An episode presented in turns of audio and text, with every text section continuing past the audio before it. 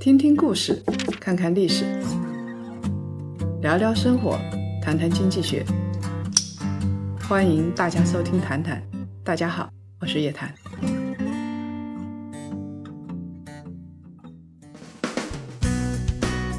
青年志财富创造营正在火热招募，各位好，我是这次的带队教练，叶檀财经的 CEO 子潇。这个青年制造营呢，是叶檀博士亲自为青少年朋友们倾力打造的。叶老师，我还有我们投资界的好朋友，会在云南等着各位青少年，大家一起磨练心性，创造财富。报名电话联系我们的工作人员：幺三六六幺六三四五六五，幺三六六幺六三四五六五，云南见。姑姑你好，最近比较火，哎，最近有个事儿是特别火。有一个曾经的中国首富放出来了。哦，对，这个首富放出来了，都成了热搜了，然后有各种各样的段子，是所有的人都在说他这十年干嘛了。对，不知道他干嘛了，反正是 A 股市场没干嘛。他十年前进去的时候三千点左右，出来的时候呢还是三千点左右。然后我看了一下，差了三个点，所所以他也没有浪费时间。呃但是啊富豪的排名变了。啊，富豪排名变了，他会看到他的后浪们一波一波的哎涌向了沙滩，很多我估计他当时进去的时候还没看到的人，没错，现在层出不穷的涌现出来。他进去的时候可能人家才研究生毕业没多久。对，啊，对吧？呃，最近那个富豪也很火，超过马云了。那个富豪，哎呀，这他 自己也没想到，没想到这么快。我想他有雄心，但是他没想到会这么快。世界上的事情总是如此啊！我研究了一下此人啊，嗯我总觉得段永平给他的印象是特别深刻的。嗯他就秉持了一个低调的原则，嗯他不光是外界不说话，嗯他好像是内部也不太说话。不太说，我记得当初有很有名的段子，嗯，说这个要上市了，哎是，呃，我们有股权吗？下面人眼巴巴的看着他，他就两字，没有。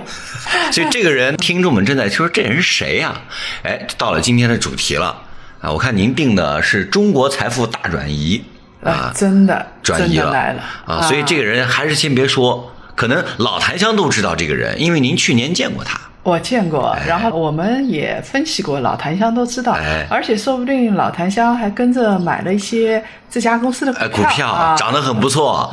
您说的时候，这家股票是三十二块钱，现在已经快九十了，美金啊。啊，美金 对啊，而且我看了一下它的市盈率，嗯如果是这样下去的话，破百倍的市盈率也有可能。嗯当然了。一定要注意，我们所说的所有公司都只作为参照系啊，不作为投资依据啊哎。呀，你你赶紧把这人名字说出来吧，大家估计都急坏了我。们就是不说啊。那么我们看到，最近其实我们要通过这个人说的是中哎国的富豪的大洗牌。没错，啊，十年前的富豪，嗯我估计那个时候心心念念的、黄光裕心心念念的是张近东。张近东，嗯呃啊，王健王健林、王传福，对，宗庆后，没错啊，是这些人，基本都是制造业、做房地产呀，啊，是这些人为主一些。那现在看到了啊，弯道超车。这个弯道超车也不是说全部都超。你说宗庆后他们家族没钱吗？那还是很有钱。但是呢，整个的趋势发生了变化啊。嗯我们。今天来分析两个事儿，嗯我们就可以看到财富是怎么转移的，到底会转移到谁的手上？这件事儿，大家最感兴趣的事儿也就呼之欲出了。当然，对于这些富豪来说，他有一千亿还是八百亿，嗯对他们来说只是数字问题。呃没错，我相信这个王健林，他当然这两年很痛苦，但是他前两年你说一千亿、一千五百亿，对他来说也不是个事儿。是啊全球买买买嘛，一会儿美国，一会儿西班牙，啊全球买。就是他买的东西比较痛苦啊，AMC 啊那个事情 已经让他亏了几十亿了、嗯美金。所以对于这些富豪来说，好像钱只是他们一个数字而已，这种高低的变化，嗯有的人很在意，有的人不在意。像您最初说那个人，哎，您就说吧，这这个人哎俩字儿啊，他就是啊，哎对我还是不说啊。我们我们先说说还是很低调的一对夫妻啊嗯，他现在已经是江苏首富了。这个人，我觉得在十多年前没想到我没法想象，这十年过后，他们竟然能冲到这个中国整个财富排行榜的前面，因为他们的股票在零六年还只是一块钱，一块钱。他零六年之前三毛钱、四毛钱，对，好，都是这样的股价。对，当时的身家有几个亿，哎，已经觉得相当不错了啊。但是现在的身家可是一千多亿，嗯，而且这对夫妻很少出来说话的，嗯，就是中国的药神，哎，恒瑞医药的实控人，他今年一月份把恒瑞医药的董事长给卸任掉了，找了自己原来的一个手下来当这个董事长，但是呢，他的实控人还是他们，还是他孙飘扬夫妇啊，他们的身家已经超过了王健林夫妇，多少数字？哎呀，我记得是一千五百亿左右了。一千五跟两千亿，我觉得对咱们大家老百姓来讲，好像没什么太大区别。有 有区别，对于他们来说有区别。对他们来讲有区别哈。嗯，那你看看这个王健林，其实我还是挺佩服的。我记得当初董姐姐他们跟王健林关系也很好，因为他当时做的银龙，呃，王健林啊，他们都投的，对吧？包括刘强东，我们也知道他们关系都挺好。那王健林当时是很牛。中国比较早的这个吃地产这个螃蟹，而且当时的地产是硬通货啊，嗯，呃，它基本上我们提到万达啊，就跟娱乐、影城、体育，尤其是跟商业地产结合在一起，万达到哪里，此地就会变成一个万达城。对。他们当时喊出的口号是很牛的，就是再造一个城市中心。是，去到哪里，哪里一定是特别的火热，对吧？但是，呃，上个礼拜您去了您家附近的那个万达城，对，也不过如此啊。怎么说呢？因为它在大城市里边啊，万达并不是那么显眼，但是在有的城市，它就很牛了。我觉得万达最牛的地方是，它再造了中国的商业模式，是在短时间内啊，再造了中国的一批小城市。这是好事也是坏事。好事是中国的商业很快的就同步化了、均质化了。坏处就是我到了哪个城市，我都像回了家一样，基本都是一样。啊，电影院、商超统一的配置，还有那个优衣库的衣服，哈啊，似乎是全面的配置。我们最近去了家门口的那个万达广场，然后还特意到万达影院去看了看，哎，还是没开门哎，我就挺替他揪心的。嗯，那么呃，王健林的身家之所以下来呢，他主要是因为他从事的这个行业，太惨了。嗯，你看，打开它的万达体育，包括它的万达影视，哎呀，那股票都都都一个惨字，可能很难去形容了。我觉得不忍目睹，市盈率已经不说了，因为它的这个每股的净资产这些都是负的，所以在说这个东西已经没有意义了。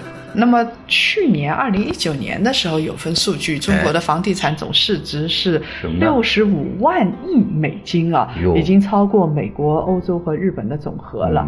但是呢，刚好相反，哎，A 股的市值刚好相反，哎，多少？呃，只有六万亿美金，那太少了，那跟美股比差远了，只有美股的五分之一。有，所以中国房地产啊，虽然还在涨，我们也一直在说不会跌啊，局部地方会涨，像。现在有的地方根本就买不到，是真的。像深圳依然还是买不到。中国房地产的总，但是它天花板在那儿。虽然说它还在涨，但它天花板已经看得到了。房地产总市值是 GDP 的五倍，正常情况下应该是两倍左右。两倍左右。那这样子，你到了五倍，你如果涨到十倍的话，它金融危机一定会发生嘛？嗯，是。所以我们也不会允许房地产大涨。这是一个增长的行业，但是呢？增长的天花板是非常硬的、触手可及的这么一个行业。您说这个其实跟今天的主题是一致的，为什么呢？财富变化了，对不对？所以接下来可能富豪那就不是出自于房地产行业了。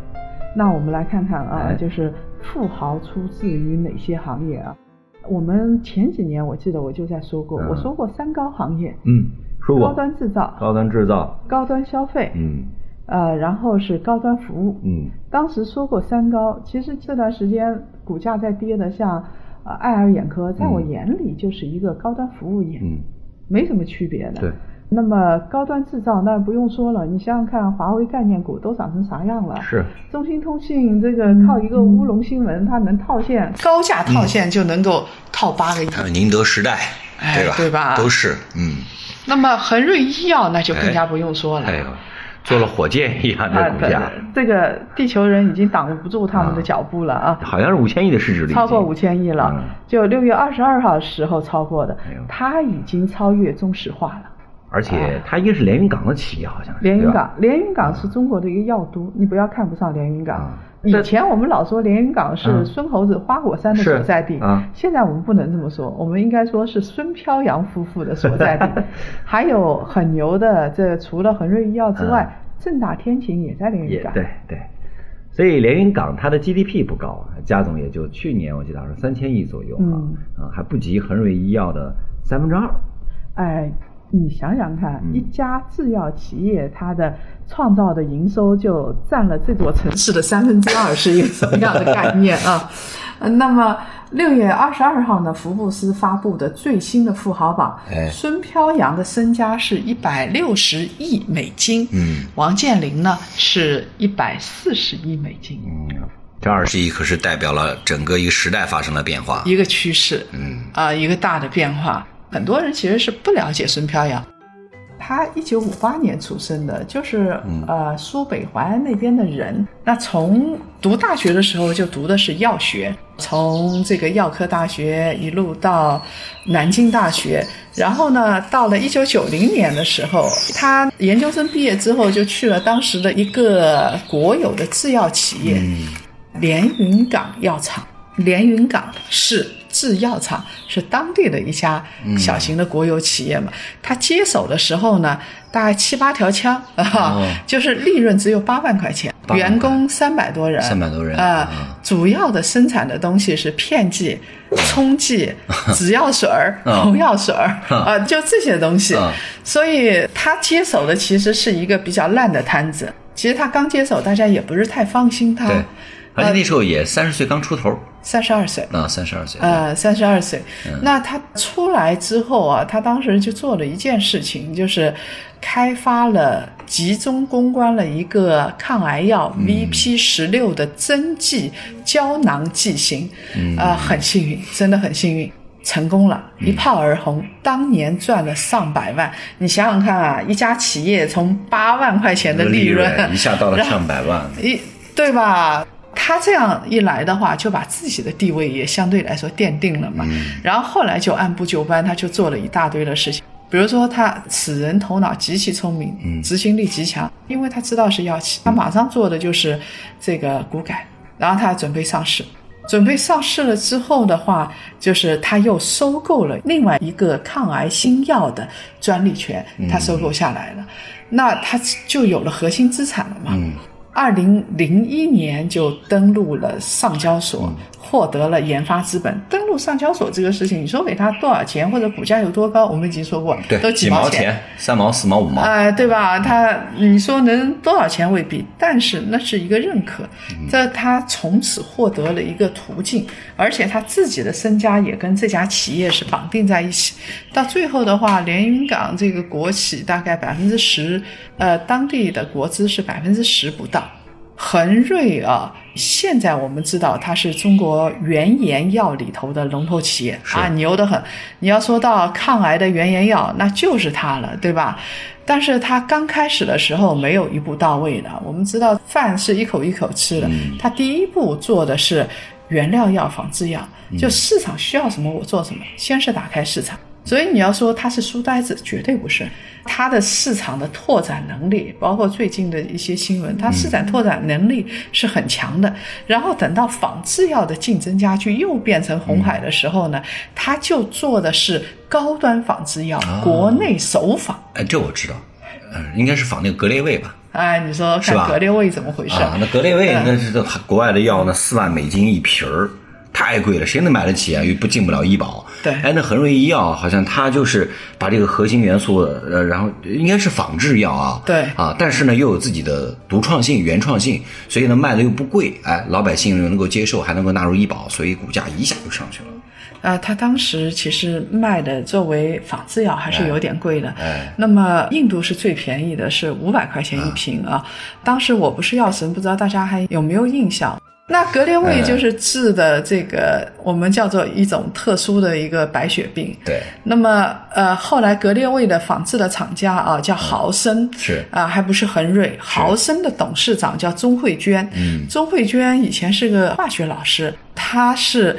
恒瑞医药原来董事长孙飘扬的夫人，就是在香港上市的汉森，叫做，所以恒瑞跟汉森是不分家的，可以说这是夫妻两个人的一体两翼。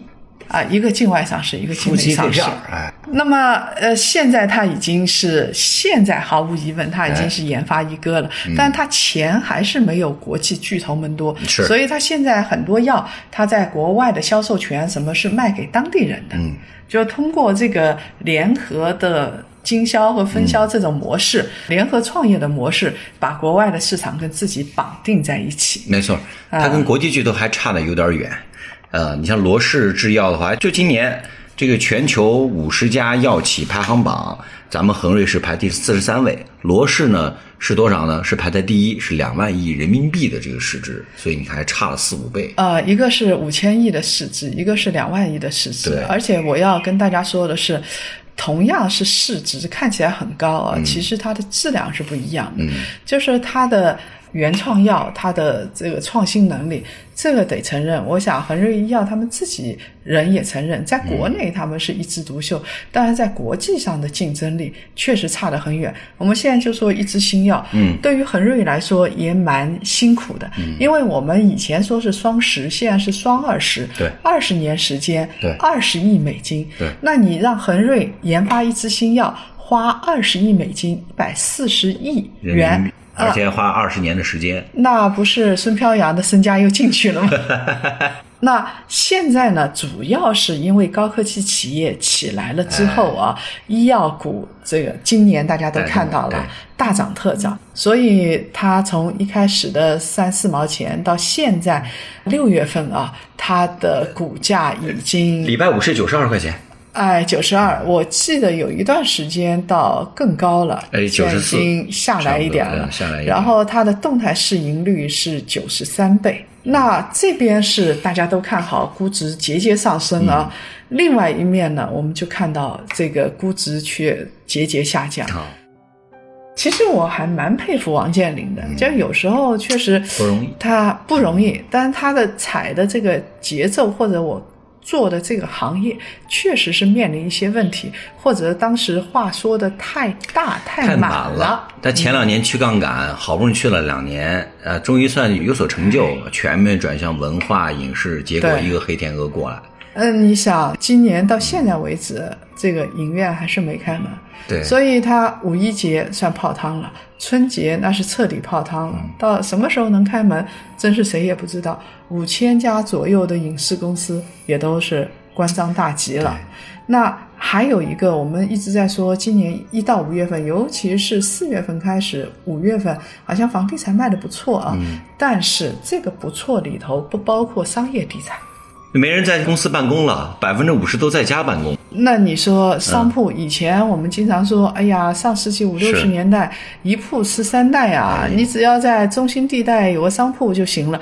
那你现在去看看这个深圳啊、北京啊那些，别说深圳了，上个礼拜咱俩去旁边那个龙盛广场，你还记得一楼、二楼基本全部关完了。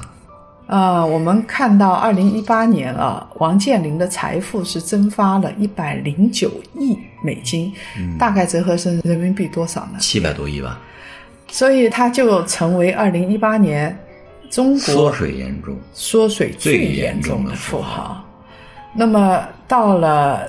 二零一九年其实情况还没有好转，但出血点没有止住，就是我们刚才说的影院啊、这个娱乐啊这些东西，它的财富二零一八年是一七八三亿元，然后呢，到了二零一九年是一四九九亿元，又蒸发了两百八十四。他，你想，他最主要的两大布局，一个是影视，还一个是体育，现在全部停摆状态，遥遥无期呀。希望他能够挺过来啊，尽快挺过来。而且他从事的这个行业呢，房地产，我们刚才说了，嗯。不像高科技企业，高科技企业现在是被力捧的。哎，房地产呢，现在是不受待见，虽然很重要，但是呢，臭豆腐啊，不受待见。对，天花板就在那儿了。是啊，融创中国的市盈率只有五倍多。哇，被套了你跟。对呀、你你跟那个怎么比呀、跟恒瑞医药的九十三倍你就没法比吗，不在一条水准线上。所以王健林最近说话也少了。现在呢，他确实沉下去了，我倒觉得可以给他们鼓鼓气。已经到了最难的时候，再难又怎么样呢？鼓气，我倒觉得应该给像您刚开始说的那个人，那个很低调的人去鼓鼓气。哎我觉得这是正能量。他比较正能量，我觉得他也很少去怼别人啊。对，那我们看到，我们终于要揭晓了。我们刚才在开头就说的这个人是谁呢？今年刚好四十岁，俩字儿，哎，两个字跟音乐有关，哎大家猜猜是谁呢？猜猜是谁呢？来，打字打字。黄峥，黄峥拼多多电商啊，它的市值已经破千亿美金了，相当于两个百度。六一八又很出圈儿，而且到六月二十二号的时候，黄峥的身家是四百五十四亿美金，超越了马云。马云是四百三十九亿亿美金，仅次于马化腾了。腾。所以现在排名是第一是马化腾，第第二是黄峥峥，第第三三是哎马马云云。啊、那拼多多一开始也是不受待见的，它是后起之秀，啊大家都觉得它烂啊，价格低啊，打价格战，觉得很 low、三线以外的城市做的啊。那它现在呢，宿敌也很多。我觉得京东除了刘强东以前说的多之外啊，现在京东零售的 CEO 叫徐徐雷他被问，当然记者也是不嫌事儿大啊，就问徐雷：“你怎么 应对来自拼多多的威胁？”他说：“我啊，我不太在乎只成立了四年的公司，虽然一个公司在市场上肯定有它的价值，但也轮不到我说它能否持续，要留给市场和顾客去检验。其实我们听得出有一股酸味儿。但是就这一句话，我就觉得是什么呢？嗯他对敌人的了解不深入。你怎么能说他只成立了四年呢？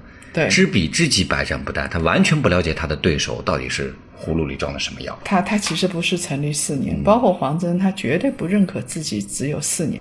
我确实研究过他，我觉得他国外的这些文化啊、商务啊这些东西，然后是国内的历史，中国的历史，然后包括毛选，他肯定是看了又看，这个就是此人的特点。那他出生在一个普通的家庭嘛，哎，他们家很低调的，就是说他是牢牢的掌握客户的心智，就性价比。嗯，因为他是从几个地方来的，哎。一个是自己观察，另外一个呢是段永平。嗯。因为段永平我们知道从这个呃小霸王到步步高，嗯，包括后来的 OPPO、vivo，对。其实都是。大家都觉得他打营销，他先是做产品，然后打营销，对，然后是打价格，嗯，那黄峥同样也是如此的，而且当时黄峥说的是，他说他们家啊挺有意思，到现在这么有钱了，我们说他，呃，这个四那应该配着零年代最有钱的，应该是配着司机啊名车或者保镖保镖对吧？直升飞机恨不得直升飞机啪就走嗯，但好像不是。他妈好像几年前还在打的呢，嗯你让他多花一点钱，他要了命了。而且黄峥自己同样这样，我们到他办公室去，他用的就是拼多多的全部都是拼多多啊，而且他穿的衣服就是呃几十块钱的一个 T 恤、优衣库啊，或者是什么的，非常非常的简单。你根本看不出来。所以我啊当时跟您一块儿去，我印象最深的就是四个字，他说本本分分。对的，嗯这个字啊，其实不是他说的，就是段永平啊，他历尽千帆之后，啊他的师傅，他总结自己的成功经验，就浓缩成了两个字：嗯，本分。本分。那么段永平在去年九月份的时候，他就说：“他说，呃，没有靠营销起来并能持久的公司，能够让公司长久的唯一办法就是不断有好产品。那他其实是营销，然后大家都在传，就是段永平是黄峥的师傅，确实也是，因为到了美国之后去见巴菲特啊，然后投资啊，要找什么样的工作啊。”基本上他都听了段永平的，而且都成功了。嗯但是段永平把自己跟黄峥的关系啊定义为很熟的朋友，而不是弟子。哎，这个很有意思。他自己好像也正面去回应过媒体，嗯啊，他说更像是什么呢？好朋友对啊他说不是弟子，这个就反映段永平的这个为人了，所以他很低调、实用，讲究逆袭、洞悉人性，而且在关键时刻啊是不说话，很低调，但关键时刻绝对不害怕跟人硬杠。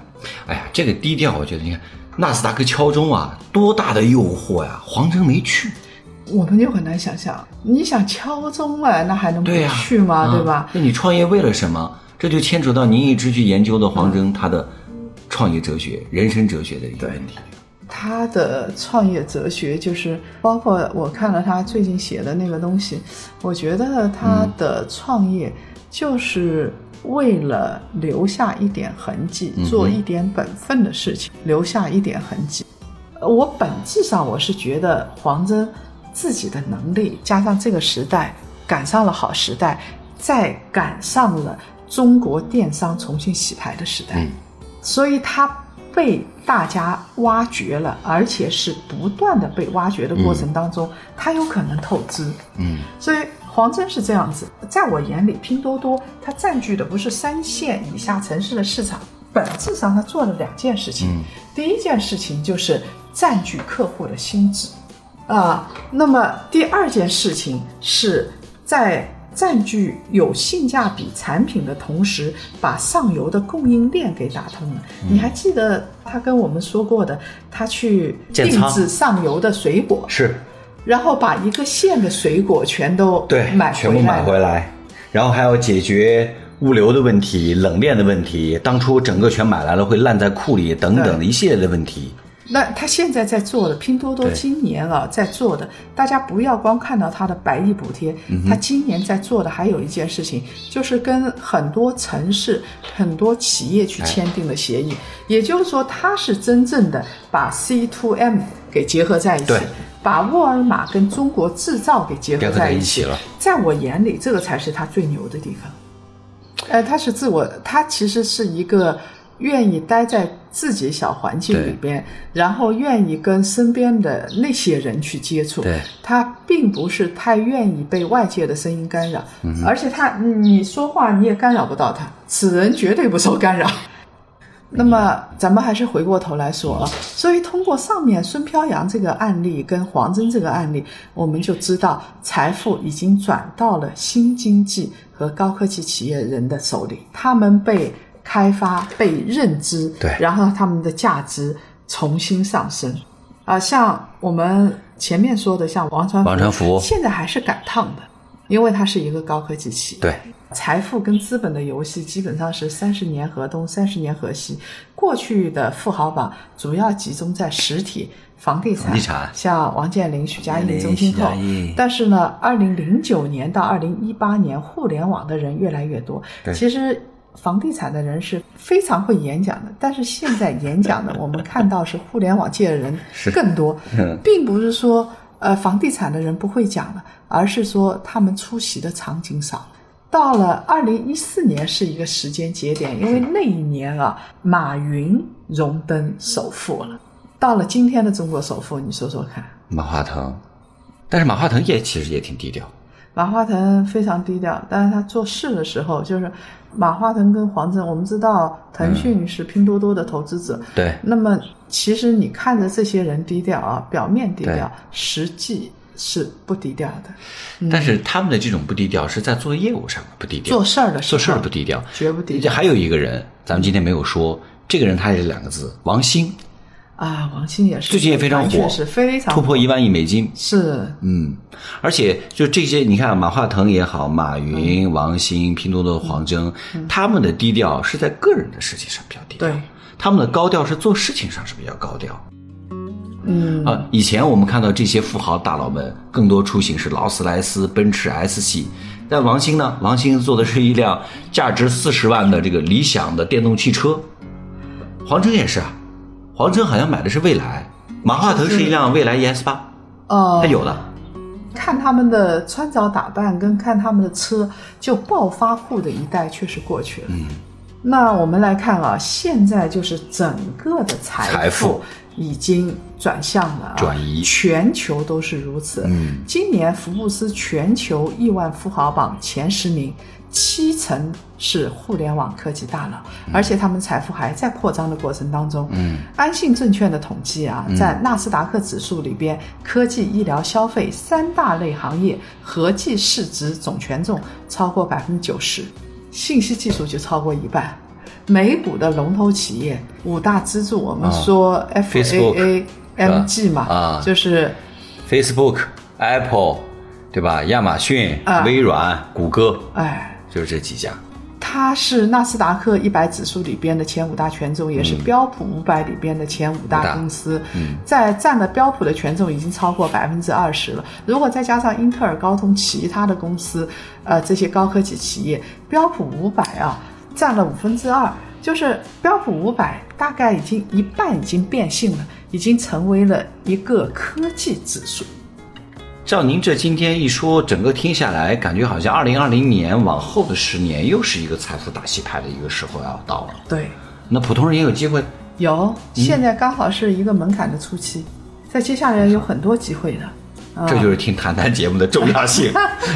机会在哪儿？机会在哪儿？我们回过头来看看关注夜谈财经这个啊大 A 股 啊，呃，两千年以来涨幅三百倍的牛股，哎。贵州茅台、长春高新、嗯恒瑞医药、三安光电、恒恒生生电子子，嗯，除了茅台这个妖孽，其他全部是医药和电子行业。啊，然后我们刚才说到了，除了啊拼多多、多、美团，美团、黄信，嗯，还有 B，站，美团市值突破一万对亿1万亿币，就是信号已经非常明显了比。中石油还牛。你说谁想知道一个送外卖的啊，什么共享单车能超过中石油？啊，你哇看到你觉得人家一个服务业的有什么牛的呀？嗯你要再有这样的想法，这次的中国财富分配就赶不上趟了。嗯旧经济谢幕，新经济正式唱响。哎，确实。所以未来中国的经济增长一定是互联网、医药、科技这些新经济来拉动的。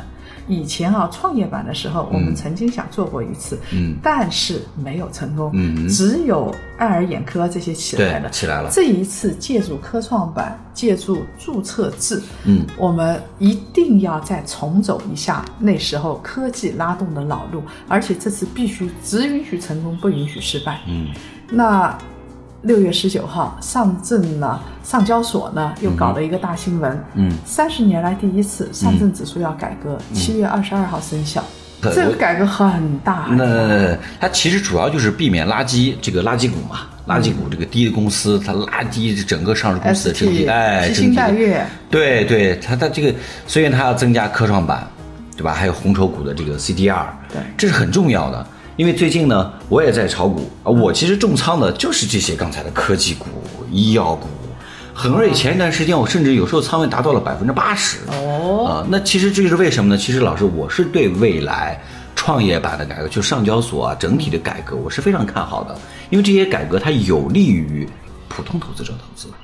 而且我就这么跟大家说，这个改了之后，到七月份之后，它一部分资金会进去，那中国的这个上证指数就上不着三千点的情况就会改变。它光是这个指数改革，它就可以改变这样的情况。对那我们以前一直抱怨说，哎呀，呃，我们内地的人投不了最好的中概股，像腾讯、阿里巴巴、京东、百度。但是未来是可以的，以后它纳入上证指数了，中概股回归了啊啊，全我们全都可以投了。对那以前我们还能给自己呃这个找不到标的来寻找理由，现在你还能给自己找理由吗？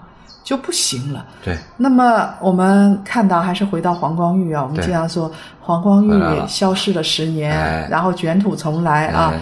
呃，三千点还是啊三千点，油价五块五还是五块五啊 没有什么区别哎。但是这一次的上证改革，等到黄光裕出来，就变成一个标志性的事件。嗯我们这一次的股票市场的改革，就是为了反映中国经济的发展的前景，为了反映中国高科技企业的未来，嗯，更有效的反映上市公司的真实水平。所以我们每个人是历史的见证者，也是参与者。我们现在正在参与历史，正在从各个角度。听您这么一说呢，赶紧的，我觉得下半年重仓吧，满仓干哎进去。这个不是我说的，就是我们，但是我们总体来说，不光是中国经济的见证者，嗯我们也是中国经济的参与者 OK 并且我们是未来中国经济的长期做多者。这就是叶檀老师怎么去来看这次中国财富变化改革的深度的思考。好吧，那我们这一期的谈谈讲财富变迁就到这儿，希望各位檀香都能抓住财富大洗牌的机会。好，谢谢各位檀香。下次再见。